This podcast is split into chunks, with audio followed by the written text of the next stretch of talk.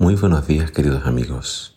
Hoy en Primero Dios te invito a que juntos leamos el Salmo 81. Dice así la palabra de Dios. Entonen alabanzas a Dios, nuestra fuerza. Canten al Dios de Jacob. Canten, toquen la pandereta. Hagan sonar la dulce lira y el arpa. Toquen el cuerno de carnero en la luna nueva y otra vez en la luna llena para convocar un festival, pues los decretos de Israel así lo exigen. Es una ordenanza del Dios de Jacob. Él hizo ley para Israel cuando atacó a Egipto para ponernos en libertad. Oí una voz desconocida que decía, ahora quitaré la carga de tus hombros, liberaré tus manos de las tareas pesadas. Clamaste a mí cuando estaban apuros, y yo te salvé. Respondí desde el nubarrón y puse a prueba tu fe cuando no había agua en Meriba. Escúchame, pueblo mío, en tanto te doy severas advertencias. Oh Israel, si tan solo me escucharas, jamás debes tener un Dios extranjero.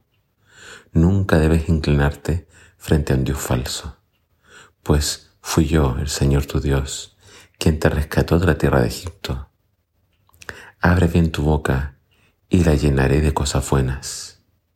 Pero no, mi pueblo no quiso escuchar. Israel no quiso que yo estuviera cerca. Así que dejé que siguiera sus tercos deseos y que viviera según sus propias ideas. Oh, si mi pueblo me escuchara. Oh, si Israel me siguiera y caminara por mis senderos.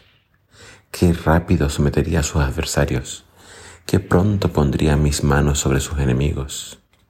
Los que odian al Señor se arrastrarían delante de Él, quedarían condenados para siempre. Pero a ustedes los alimentaría con el mejor trigo, los saciaría con miel silvestre de la roca. Este salmo nuevamente es de Asaf y nuevamente hace alusión a lo que es la liberación de Egipto. Eh, es una invitación a la alabanza con instrumentos. Es una invitación a asistir a todas estas convocaciones que tenía Israel en sus fiestas sagradas. Pero me gusta la parte central, porque presenta a Dios como un Dios fiel, un Dios que libertó a Israel, un Dios que hizo todo por ellos, los sacó de la esclavitud, los trajo a la tierra prometida, una tierra que tenía abundancia de alimento para ellos.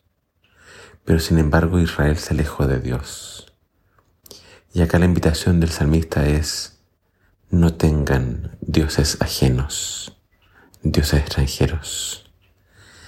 Dios es un Dios celoso y Él nunca va a permitir que su pueblo vaya tras otros dioses. Dios no permite y no comparte su gloria con nada ni con nadie. Entonces, la invitación del salmista es, seamos fieles a Dios. Pero vemos en el versículo 11 de que Israel no quiso escuchar y no quiso estar cerca de Dios o que Dios estuviera cerca. ¿Y qué es lo que hace Dios? ¿Cuál es su respuesta? Dice, yo los dejé que siguieran sus tercos deseos. Es interesante como Dios respeta nuestro libre albedrío. Y si no queremos seguirlo o no queremos estar cerca de Él o dejar que Él esté cerca de nosotros, Él nos deja, nos deja seguir nuestros tercos caminos, nos deja alejarnos. ¿Pero para qué? Para que nosotros solos nos demos cuenta de que lejos de Dios no hay nada. Y acabemos este suspiro de Dios, este deseo de que su pueblo lo escuche le obedezca y siga por sus caminos. Dice Dios, tan pronto eliminaría a nuestros enemigos, tan pronto nos saciaría de bienes, si tan solo nosotros siguiéramos fielmente sus ordenanzas. Así que mi invitación en este día es, sigue a Dios. El único deseo de Dios es estar cerca tuyo, bendecirte, cuidarte pero tu tarea es responder con obediencia, fidelidad, adoración y amor. Espero que esa sea tu respuesta. Que el Señor te bendiga.